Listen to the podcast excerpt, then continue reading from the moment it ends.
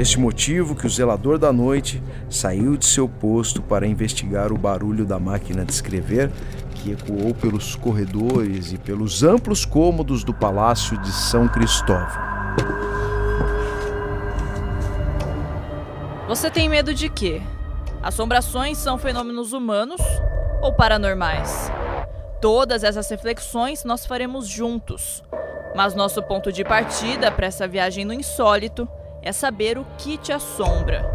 Esse é um podcast original que traz à luz da atualidade assombrações históricas, aparições, maldições, almas penadas e tudo que o inexplicável guarda em seus porões.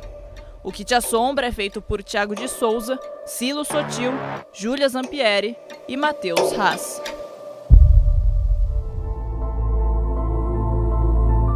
Especial Fantasmas Imperiais e Outras Assombrações Portuguesas. Episódio 3 Amor Encantada.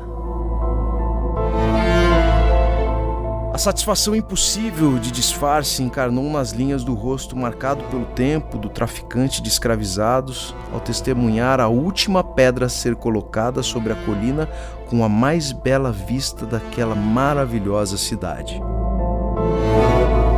tudo dentro das regras da ostentação de quem se utilizava de vidas como mercadoria para realizar os seus sonhos e destruir tantos outros.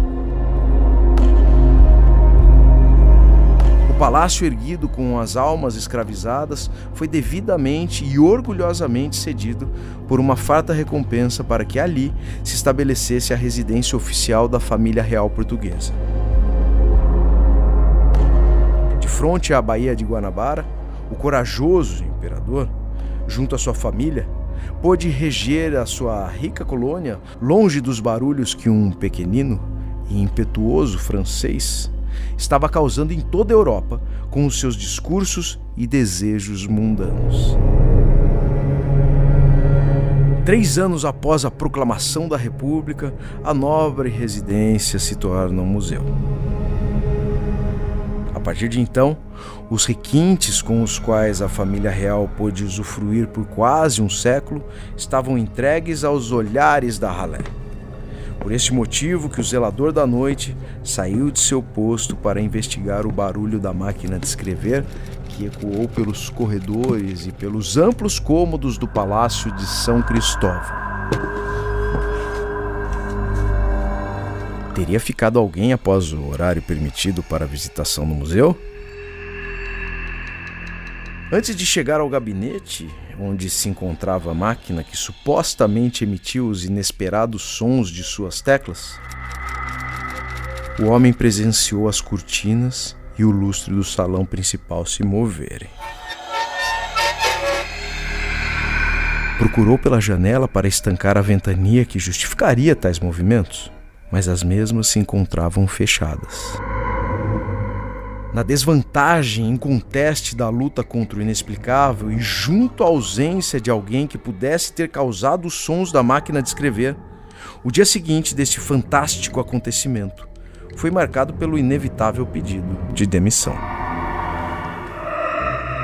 E o alívio de não ter sido acometido por um delírio veio de outros testemunhos semelhantes ao seu. Delírios que também povoaram a mente de um corpo doente pelas humilhações de ter a sua dama de companhia alçada a amante de seu esposo e elevada ao status de marquesa. Junto a isso, some-se as dores de um corpo que sofreu com agressões do homem que a delegou a uma vida de solidão. Justo ela, que tinha tanto para dizer. A erudita Leopoldina, que teve papel de relevo na independência do Brasil, morreu por motivos que ainda são questionáveis. Mas o que não se refuta é que o sofrimento em doses cavalares acelerou esse processo e fez com que a imperatriz continue a vagar pelas dependências do palácio onde viveu a alegria de dar à luz ao herdeiro do trono, mas onde também sofreu as mais diversas humilhações. Queda da escada, o aborto, a voracidade do marido por outras mulheres deixaram marcas em sua alma que continua a vagar para que não seja esquecida, talvez porque ainda tenha algo a dizer. Talvez porque ainda nos tenha um recado, um motivo, um último argumento calado pela torpeza de um homem. As moiras, ou mouras encantadas, ou muriscas, são almas ou encantadas com poderes fantásticos e sobrenaturais com origem em contos portugueses e galegos. São entidades que vivem em dimensões próprias, inebriadas pelas circunstâncias que lhe encantam ou a amaldiçoam aquela condição.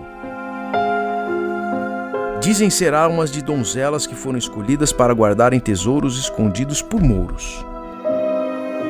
Talvez a imperatriz tenha se tornado uma moura encantada para guardar certas verdades, já que as mouras são tidas como guardiãs de limites entre estágios dimensionais que escondem tesouros escondidos, histórias e respostas.